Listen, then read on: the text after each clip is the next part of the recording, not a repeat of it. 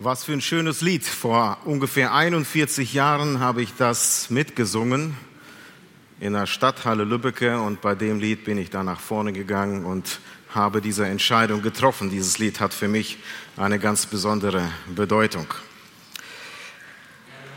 Am 30. Januar dieses Jahres, also gar nicht so lange her, vor ein paar Tagen, da wurde ein Bundesliga-Club Bayer Leverkusen zu einer Geldstrafe von 18.000 Euro äh, verurteilt vom DFB-Gericht. 18.000, das ist für einen Bundesliga-Verein sicherlich kein Geld. Sowas ist ja Portokasse für die. Aber dieses Geld hatte sicherlich einen symbolischen Charakter. Und das ist das Traurige an der Tatsache, wofür diese Strafe verhängt wurde. Da hat nämlich, haben einige Fans während des Spiels gegen Werder Bremen, haben sie es gewagt, ein Plakat auszurollen, aus dem drauf stand, es gibt nur zwei Geschlechter. Das wurde diesen Fans als Diskriminierung von Minderheiten ausgelegt und diese Strafe für den Club verhängt. Nun, ich finde es schon interessant, dass in einem Land, in einem als christlich geltenden Land, eine Aussage, die, die der Schöpfung Gottes entspricht, eine solche Aussage geahndet wird. Denn wir lesen 1. Mose 1, 27, Gott schuf den Menschen und er schuf sie, er schuf sie als Mann und Frau, eins und zwei. Aber hier versuchen Menschen, Gott zu verbessern. Sie maßen sich an, seine Schöpfung zu pervertieren und ihn korrigieren zu müssen. Das ist sicherlich nur ein kleines Beispiel dafür, dass es selbst auch in unserem Land, das als freies Land, was Religions- und Meinungsfreiheit angeht, es doch irgendwo immer enger wird, biblische Wahrheiten klar und deutlich auszusprechen. Ich habe es mal erlebt, ich habe es mal gewagt, Jesus zu zitieren in privaten Gesprächen, wo Jesus sagt, ich bin der Weg, die Wahrheit und das Leben. Niemand kommt zum Vater außer durch mich. Punkt. Das sagt die Bibel. Aber wenn du das heute auf der Straße erwähnst, dann wirst du als, ja, du bist nicht äh, offen genug, du musst ein bisschen toleranter sein, es gibt doch sicherlich viele Wege, nicht nur nach Rom, sondern auch zu Gott. Aber nein, Gott, die Bibel, sein Wort ist exklusiv. Ich bin der Weg, ich bin der einzige Weg. Ich bin die Tür, sagt Jesus. Wer zum Vater will, muss durch mich hineingehen. Und als letztes kleines Beispiel, wenn wir es in letzter Zeit mal versucht haben, Gottes Sicht für Ehe und Familie zu bekennen, heutzutage kein leichtes Thema mehr. Es berührt Menschen, es trifft Menschen ganz persönlich. Sehr schnell wirst du merken, dass du von vielen abgelehnt wirst. Man entfernt sich von dir. Wir gehen heute weiter in einer unserer großen Reihe über Mission und wir möchten uns heute ganz genau mit dieser Thematik befassen. Wir stellen uns einfach die Frage, wie sieht es eigentlich aus mit meinem Bekenntnis zum Evangelium, mit meinem Bekenntnis zu Jesus Christus, zur Wahrheit der Bibel? Welche Folgen, welche Auswirkungen kann es auf mein Leben haben, wenn ich mich zu Jesus bekenne? Das Interessante ist, dass solche erwähnten Reaktionen nicht nur in unserer Zeit gang und gäbe sind, sondern sie waren auch zur Zeit Jesu recht äh, bekannt. Deswegen bereitet Jesus seine Jünger auf dieses vor. Er zeigt ihnen, was in ihrem Leben auf sie zukommt. Und ich lese uns dazu in unserem Text, unserem Predigttext, Text aus Johannes Kapitel 10, die Verse 16 bis 25. Da heißt es, da spricht Jesus zu seinen Jüngern, siehe, ich sende euch wie Schafe mitten unter die Wölfe. Darum seid klug wie die Schlangen und ohne Falsch wie die Tauben. Hütet euch aber vor den Menschen, denn sie werden euch den Gerichten ausliefern. Und in ihren Synagogen werden sie euch geißeln. Auch vor Fürsten und Könige wird man euch führen, um meinetwillen, ihnen und den Heiden zum Zeugnis. Wenn sie euch aber ausliefern, so sorgt euch nicht darum, wie oder was ihr reden sollt, denn es wird euch in jeder Stunde gegeben werden, was ihr reden sollt. Denn nicht ihr seid es, die reden, sondern der Geist eures Vaters ist es, der durch euch redet. Es wird aber ein Bruder den anderen zum Tode ausliefern und ein Vater sein Kind, und Kinder werden sich gegen die Eltern erheben und sie werden sie töten helfen. Und ihr werdet von niemandem, von jedermann gehasst sein, um meines Namens willen. Wer aber ausharrt bis ans Ende, der wird gerettet werden. Wenn sie euch aber in der einen Stadt verfolgen, so flieht in eine andere. Denn wahrlich, ich sage euch, ihr werdet mit den Städten Israels nicht fertig sein, bis der Sohn des Menschen kommt. Und ich gehe noch zwei Verse weiter, ist nicht auf den Folien, lese nochmal die Verse 24 und 25. Der Jünger ist nicht über den Meister, noch der Knecht über seinen Herrn. Es ist für den Jünger genug, dass er sei wie sein Meister und der Knecht wie sein Herr. Haben sie den Hausherrn Belzebub genannt wie viel mehr seine Hausgenossen. Ich weiß nicht, ich wäre jetzt interessant, eure Gefühle zu erfahren, wo wir diesen Text gelesen haben. Ich muss ganz ehrlich sagen, ich hatte, als ich das in der Vorbereitung das erste Mal diesen Text gelesen habe, da habe ich ein beängstigendes Gefühl irgendwo gehabt in Anbetracht dieser Tatsachen, die Jesus da beschreibt, dieser Lebensumstände. Das Erschreckende ist ja, dass Jesus hier nicht irgendwie ein Blatt vor den Mund nimmt und es irgendwie verschönert, die Situation der Jünger, aber auch unsere Situation heute, welche Konsequenzen es haben kann, sich zu ihm zu bekennen. Er sagt es frei raus. Er sagt, wenn ihr euch zu mir, wenn ihr euch von mir senden lässt, wenn ich sage, geht hinaus in alle Welt, wenn ihr mir gehorsam seid, dann müsst ihr Verfolgung erleben. Wenn du und mich, wenn wir seinen Namen in seinem Namen losgehen, wenn wir sein Wort bekennen, uns zu der Wahrheit der Bibel bekennen, ganz egal wo, auf Arbeit, in der Schule, in unseren Städten, in der Nachbarschaft, ganz egal wo oder in der fernen Welt, dann müsst ihr mit einem rechnen. Und das, was Jesus hier beschreibt, ist nichts anderes als Verfolgung. Ihr müsst damit rechnen, verfolgt zu werden. Das haben seine Jünger am Ende auch erlebt. Ich glaube, einer von ihnen ist eines natürlichen Todes gestorben. Alle anderen wurden der Überlieferung nach hingerichtet. Aufgrund dieser Verfolgung. Also das, was Jesus hier sagt, haben die Jünger ganz direkt in ihrem Leben erlebt. Ich möchte heute das Thema, ich habe das Thema dementsprechend überschrieben mit Jesus bekennen, aber trotz Verfolgung. Ich habe es ganz bewusst als eine Frage formuliert, denn ich denke, wenn es durch Bekenntnis, durch mein Bekenntnis zur Verfolgung kommt, dann stellt sich mir irgendwo doch die Frage, Herr, wie weit soll ich gehen? Hat Bekenntnis vielleicht auch Grenzen? Welche Erwartungen hast du, Jesus, an mich? Und wie schaffe ich es ganz praktisch? Wenn ja, wie schaffe ich es ganz praktisch, in Zeiten der Verfolgung zu dir zu stehen, in mein Bekenntnis fest zu sein. Unser Text, den wir gerade gelesen haben, ist Teil der sogenannten Aussendungsrede Jesu an seine Jünger. Jesus sendet die Jünger aus, hinauszugehen, um zu predigen.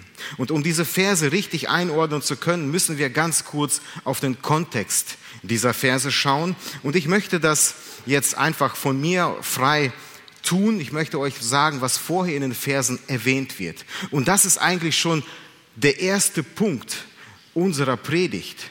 Jesus erklärt ihnen hier den Grund für Verfolgung. Diese Aussendungsrede Jesu, die beginnt in diesem Kapitel 10 im Vers 1, da ruft Jesus seine Jünger zu sich. Ich weiß nicht, wie die Jünger darauf reagiert haben. Jesus ruft. Wahrscheinlich haben sie sich gefreut. Jesus ruft uns zu sich. Wir werden jetzt einige tolle Tage mit Jesus erleben. Mal sehen, was Jesus uns erzählen möchte. Es war sicherlich erstmal ein erfröhliches Ereignis. Jesus ruft uns zu sich. Bis sie dann verstanden haben, worum es Jesus geht, nämlich in Vers 5 wird es ihnen klar, Jesus ruft sie nur aus einem einzigen Grund zu sich, um sie auszusenden. Er ruft, um sie wieder von sich zu schicken. Wisst ihr, ich denke, wir dürfen uns als Kinder Gottes auch ab und zu in Erinnerung rufen, Gott hat uns nicht gerufen, um einfach nur eine tolle Zeit mit uns zu erleben. Gott hat uns nicht zu seinen Kindern gemacht, damit wir es uns jeden Abend schön gehen lassen, Sonntag für Sonntag, Gottesdienste erleben und dann, ja, lass mal alle vier Grade sein. Nein, das ist eine biblische Tatsache. Gott ruft dich, Gott ruft mich, Gott ruft jeden im Livestream. Wenn du ein Team, ein Kind Gottes bist, Gott ruft dich. Nicht damit du bei ihm verweilst und es dir gut gehen lässt, sondern er sendet dich aus. Gott ruft, um zu senden. Das ist mir sehr, sehr wichtig geworden bei diesen Versen. Das Zweite, was wir auch ganz dick unterstreichen müssen, er sendet aus und zwar mit einem Auftrag. Und dieser Auftrag, dieser Auftrag an da seine Jünger, den hat Jesus ganz klar definiert. Und Jesus sagt nicht, geht einmal los, mischt euch mal unters Volk. Schaut, dass ihr gute Gemeinschaft mit ihnen habt. Schaut, dass ihr ein Teil dieses Volkes seid. Nein, Sie sollen losgehen und sie sollen etwas ganz Bestimmtes tun. Predigt ihnen, das Reich Gottes ist nahe herbeigekommen. Wenn Jesus aussendet, dann immer mit einer klaren und deutlichen Botschaft. Wir haben den Menschen etwas zu sagen. Geht raus und predigt ihnen, das Reich Gottes ist nahe herbeigekommen diese eine Nachricht, etwas anderes, etwas Wichtigeres, etwas Bedeutenderes kann, schweres Wort, etwas Bedeutenderes kann es im Leben eines Menschen nicht geben, als wenn das Reich Gottes dir und mir nahe gekommen ist. Das ist die Botschaft, die wir da draußen hinauszuschreiben haben. Reich Gottes ist nah herbeigekommen. Darf ich euch ganz persönlich diese Frage stellen. Wenn du ein Kind Gottes bist, was ist die wichtigste Botschaft deines Lebens? Was ist die Botschaft, die du und ich in die Welt hinaustragen? Was ist die Botschaft, die die Menschen an meinem Leben erkennen? Was ist das, was mein Leben ganz direkt predigt? Weißt du, ich habe festgestellt, wenn ich weiß, den Wert des Reichs der Himmel, den Wert von Gottes Reich, wenn ich diesen Wert erkenne, weißt du, was dann logisch wäre? Ich bin bereit, alles dafür zu geben. Ich bin bereit, alles dafür zu investieren. Ich bin bereit, alles dafür zu tun, um mich immer wieder dafür zu entscheiden, um Teil dieses Reiches zu sein. Ich kann, wenn ich das Reich Gottes verstanden habe, ich kann von nichts anderem mehr reden, als diesen, dieses Reich zu bezeugen, diesen Gott zu bezeugen, weil mein Leben für sein Reich brennt.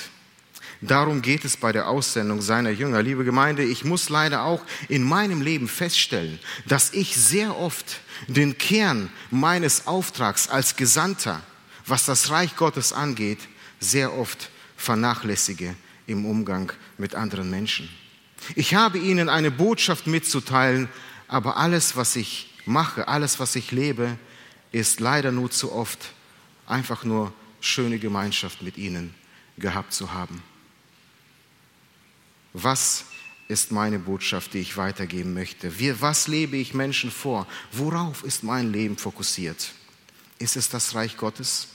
Das Vorbild das ich lebe, zeugt es von seinem Reich und sehen es Menschen an meinem Leben. Sehen sie mein Trachten nach diesem Reich. Darum geht es.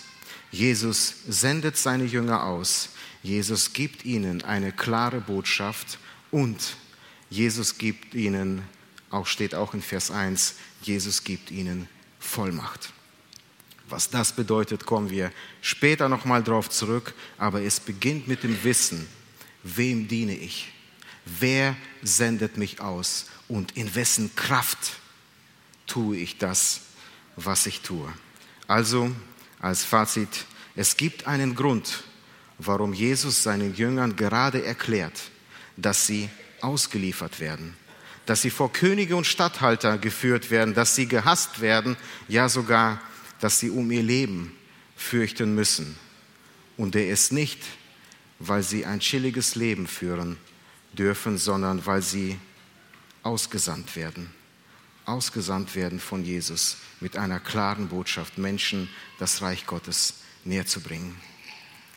Wisst ihr, ich habe mir bildhaft, wo ich diese Verse gelesen habe, vorgestellt, welche Auswirkung unser Bekenntnis haben kann. Gott sei Dank muss ich sagen an dieser Stelle, es geht uns in Deutschland gut. Es geht uns wirklich sehr, sehr gut. Ich bin gestern noch auf die Seite von Open Doors gegangen. Es gibt so viele Länder, diese Hilfsorganisationen, die sind ja in 70 Ländern der Erde äh, verteilt und in 50, in über 50 Ländern werden Christen verfolgt. Bei uns nicht. Im letzten Jahr sind 5000 Christen umgebracht werden für ihr Bekenntnis zu Jesus. Weltweit, ich glaube, Christian hat das erwähnt, sind über 350 Millionen Christen aufgrund ihres Bekenntnisses zu Jesus werden diskriminiert.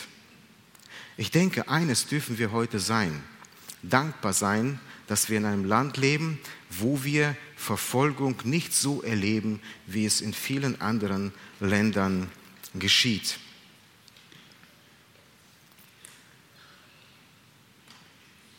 Zurück zu meinem Anfangsgedanken. Ich habe mich gefragt bei diesem Text, Herr Jesus, warum bist du hier so krass deutlich? Jesus, wenn du versuchst, mich für ein offenes Bekenntnis zu überzeugen, dann solltest du vielleicht deinen Auftrag ein bisschen in Watte packen, sage ich mal. Nicht ganz so deutlich ausdrücken. Warum diese Ereignisse, die du schilderst, die einem eher Angst einjagen, die Motivation nehmen und abschrecken. Warum, Jesus, gehst du diesen echt ehrlichen Weg mit uns, mit, seinen, mit deinen Kindern? Aber wisst ihr, was ich verstanden habe, wo ich diesen Text drüber nachdenken durfte? Ich habe verstanden, es geht Jesus nicht darum, mir Angst einzujagen. Es geht ihm auch nicht darum, die weniger Mutigen auszusieben. Es geht ihm darum, dass wir heute verstehen, dass Verfolgung keine Ausnahme ist dass Verfolgung normal ist. Es geht darum, dass wir heute verstehen, dass wir mit Verfolgung oder Diskriminierungen zu rechnen haben, wenn wir uns zu ihm bekennen. Deswegen meine nächsten drei Punkte, die Jesus seinen Jüngern hier anspricht. Rechne mit Verfolgung. Vertraue in Verfolgung und bekenne meinen Namen trotz Verfolgung. Darüber denkt Jesus mit seinen Jüngern nach. Auf diesem Weg versucht er, seine Jünger und uns auch heute auf diese Zeit vorzubereiten. Rechne mit Verfolgung. Und Jesus beginnt hier mit einem ganz einfachen Bild, indem er das Leben seiner Jünger und unser Leben skizziert. Er sagt, ich sende euch wie Schafe unter die Wölfe. Das ist schon eine schreckliche Vorstellung, finde ich, wenn ich mir überhaupt nur vorstelle als Laie, dass ein Schaf in so eine Wolfsherde reinläuft. Ich glaube, das wären keine kinderfreundlichen Bilder am Ende. Dieses Schaf wird wahrscheinlich sehr wenig Überlebenschancen haben. Aber genau das, genau so beschreibt Jesus das Leben seiner Nachfolger in dieser Welt. Die Welt wird euch nicht verstehen. Mehr sogar, das Bild spricht eindeutig für Lebensgefahr. Euer Bekenntnis ist es dir bewusst, dass dein Bekenntnis zu Jesus nicht nur einfach nur zu Diskriminierung führen kann, garantiert führen wird, sondern es kann auch dein Leben in Gefahr bringen. Ich musste an dieser Stelle Jesus eine Frage stellen. Ich habe ihm gesagt, Jesus, wenn du schon meinst, mich aussenden zu dürfen, dann habe ich einen Vorschlag. Wie wär's als Wolf unter Wölfe? Dann kann ich mich verteidigen. Ich kann frei reden, ich muss nicht so eine Angst haben. Oder noch besser, Jesus, ich möchte als Wolf unter die Schafe. Dann lasse ich sie setzen und dann predige ich ihnen in deinem Namen. Das wäre doch mal etwas. Jesus, du würdest es mir so viel einfacher machen, denn ich als Wolf, ich könnte so viel sicherer auftreten. Wisst ihr, der Wunsch nach, danach ein Wolf zu sein, den wünsche ich mir nicht nur. Wisst ihr, was ich festgestellt habe? Genau so trete ich manchmal in der Welt auf. Wie oft passiert es mir als Kind Gottes, dass ich nicht daraus gehe und wie ein Schaf, wie ein Lamm Gottes auftrete, sondern ich bin der Wolf. Ich zerreiße und nicht sie mich. Wie oft gehe ich hin und schalte in einen Verteidigungsmodus. Es geht um mich, es geht um meine Ehre, es geht um, äh, ja, ich stehe im Fokus meines, meines Tuns, meines Lebens. Und Jesus sagte mir, nein, Alex, du bist das Schaf, du bist das Schaf unter den Wölfen, also benimm dich entsprechend. Wisst ihr, was das, was hier auf den ersten Blick erschreckend machtlos klingt, ist im Grunde die Kraft, die wir Kinder Gottes zum Leben, zum, für unser Bekenntnis brauchen. Denn Schafe leben niemals aus eigener Kraft. Schafe profitieren von der Kraft des Hirten. Schafe kennen ihren Hirten. Schafe brauchen einen Hirten und Schafe vertrauen auf die Leitung ihres Hirten.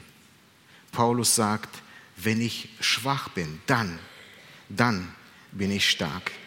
Und wenn Jesus sagt, ich sende euch, dann bedeutet das nichts anderes, als dass er uns für uns die Leitung und auch die Verantwortung übernehmen möchte, auch in unserem Bekenntnis zu ihm. Mir ist aber noch ein Gedanke zum Thema Schaf aufgefallen. Was sind Schafe noch von der Bibel her? Wenn ihr an die Bibel denkt, an das Alte Testament, welche Funktion erfüllen Schafe oder Lämmer? Das hilft. Ja. Sie waren Opfertiere.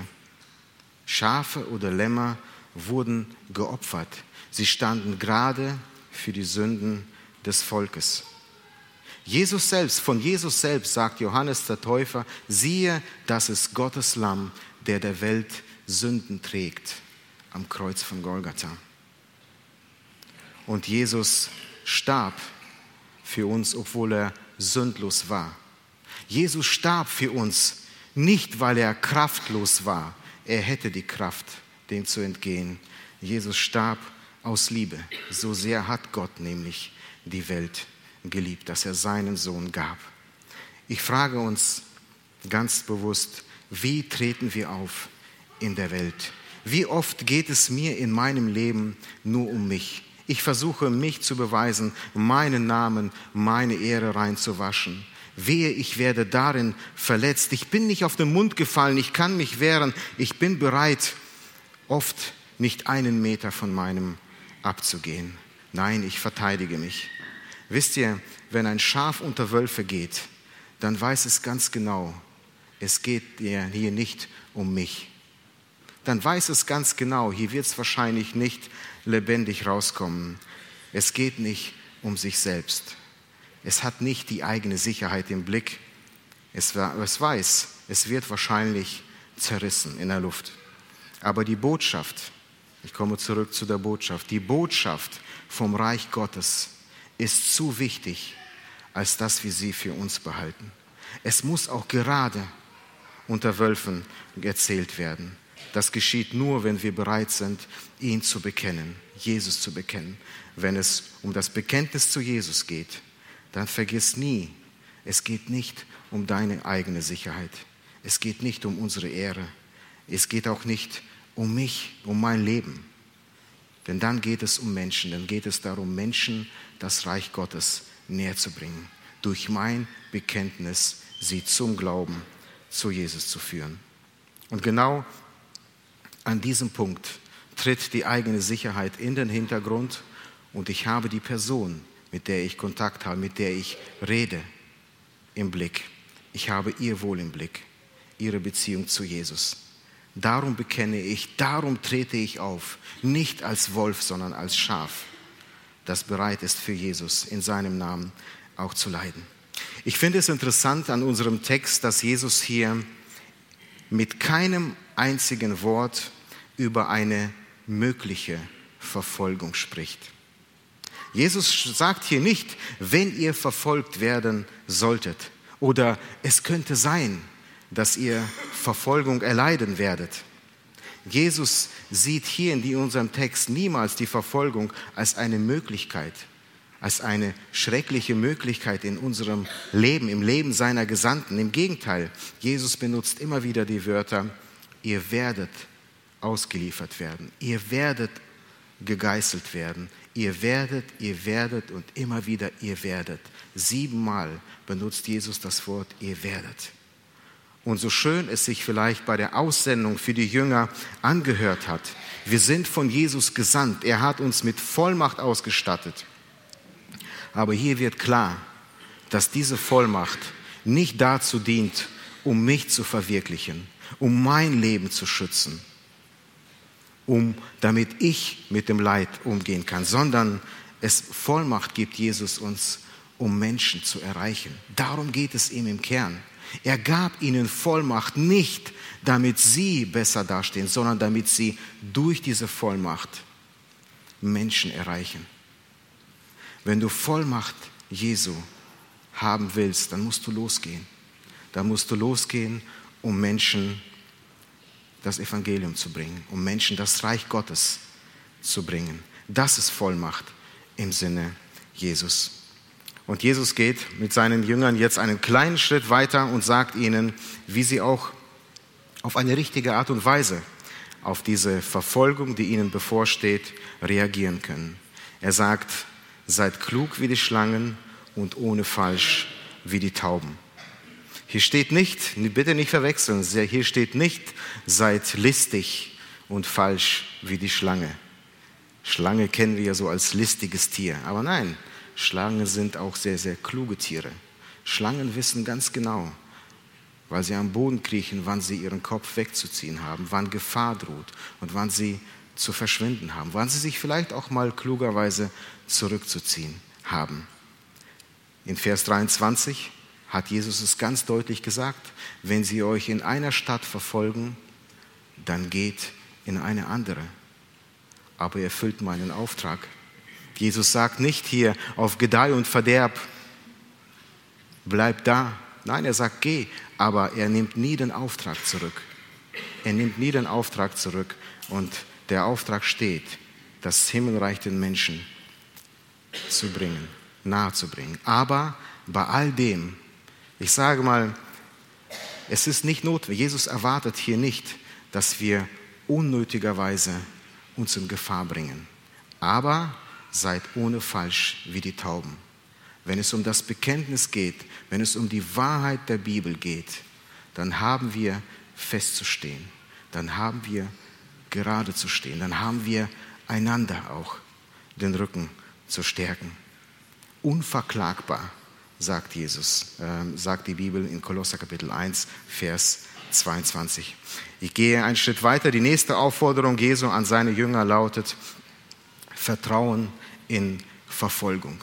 Vertrau in Verfolgung. Und so wie Jesus hier Verfolgung beschreibt, ich finde, es ist schon irgendwo schrecklich vorzustellen. Ich habe im, ja, die Frage, ähm, die sich mir hier stellt, ist, die ich mir gestellt habe, wenn Verfolgung geschieht, dann habe ich mir in Gedanken, ob ich wollte oder nicht, einen sicheren Hafen gesucht. Wo finde ich einen sicheren Hafen, wo ich vielleicht überleben kann? Ich habe mir gesagt, Jesus, wenn diese Verfolgung geschieht, Herr Jesus, das kann aber nicht sein, denn wir haben hier in Deutschland so viele Kirchen. Wir haben so eine Gemeinde, wir haben Pastoren, die Sonntag für Sonntag mit der Bibel oder mit dem iPad in der Hand predigen. Jesus, da bin ich doch geborgen, oder? Ich bin doch Teil einer Kirche, einer Gemeinde. Jesus, ich kann mir auch vorstellen, dass zu deiner Zeit es genauso gekommen ist. Denn die Gesetzeslage bei euch war ein bisschen anders. Aber heutzutage herrscht hier doch Religionsfreiheit, Meinungsfreiheit. Jesus, ich bin doch hier irgendwo in einem sicheren Hafen. Jesus, und wenn alle Stricke reißen, wenn, ich von, wenn die ganze Welt sich gegen mich stellen sollte, aufgrund meines Bekenntnisses für dich, weißt du was? Alter Postweg 7a, da ist mein sicherer Hafen. Da ist die Familie. Da sind Menschen, die mich lieben. Jesus, da. Da habe ich doch Vertrauen zu. Da finde ich immer Zuflucht. Da sind Menschen, die mich schützen werden. Und deswegen sagt Jesus so harte Worte hier. Er sagt, hütet euch vor den Menschen. Er sagt nicht vor welchen Menschen. Er schickt zu den Menschen und predigt, aber er sagt, hütet euch vor den Menschen. Vertraut nicht den Menschen. So sicher du dich fühlst, so groß deine vermeintliche Sicherheit auch ist, bau sie nicht auf Menschen. Das ist das, was Jesus uns hier mit diesen krassen Bildern sagen möchte. Sie werden euch den Gerichten ausliefern. In der Synagoge, deinen, deinem Heiligtum wirst du gegeißelt werden. Da gab es damals wirklich in der Synagoge diese, äh, diese Strafe der Geißelung. Ein Bruder wird den anderen ausliefern, Väter werden ihre Kinder ausliefern und umgekehrt, ihr werdet gehasst werden von Menschen um meines Namens willen. Es gibt keine Sicherheit, die auf Menschen beruht ganz egal, wen wir uns darunter vorstellen. Die einzige Sicherheit, die Jesus uns hier gibt, ist Vers 19, wenn sie euch ausliefern, so sorgt euch nicht darum, wie oder was ihr reden sollt, denn es wird euch in jeder Stunde gegeben werden, was ihr reden sollt. Denn nicht ihr seid es, die reden, sondern der Geist eures Vaters ist es, der durch euch redet. Selbst wenn die Ängsten menschlichen Bande zerreißen, haben wir eine Sicherheit. Eine Sicherheit in Jesus Christus. Jesus bekennt sich hier zu uns. Ich glaube, wir haben in den letzten Jahren auch ganz so einigermaßen auch in unserem Land spüren dürfen, dass Sicherheiten, die wir auf unserem Grundgesetz oder auf menschliche Beziehungen gesetzt haben, schneller als wir gedacht haben, ausgehebelt wurden und uns plötzlich alleine fühlten.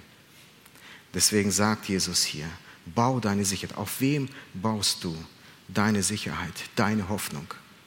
Wir haben eine und die ist allein in ihm. Ich komme zum letzten und dritten Punkt, bekenne oder vierten, bekenne Jesus trotz Verfolgung. Das ist die Antwort auf meine Anfangsfrage, die ich gestellt habe. Jesus bekennen in Verfolgung? Ja, Jesus bekennen trotz Verfolgung. Wenn sie euch ausliefern werden, sorgt euch nicht, sagt Jesus. Sorgt euch nicht, ich gebe euch die Worte.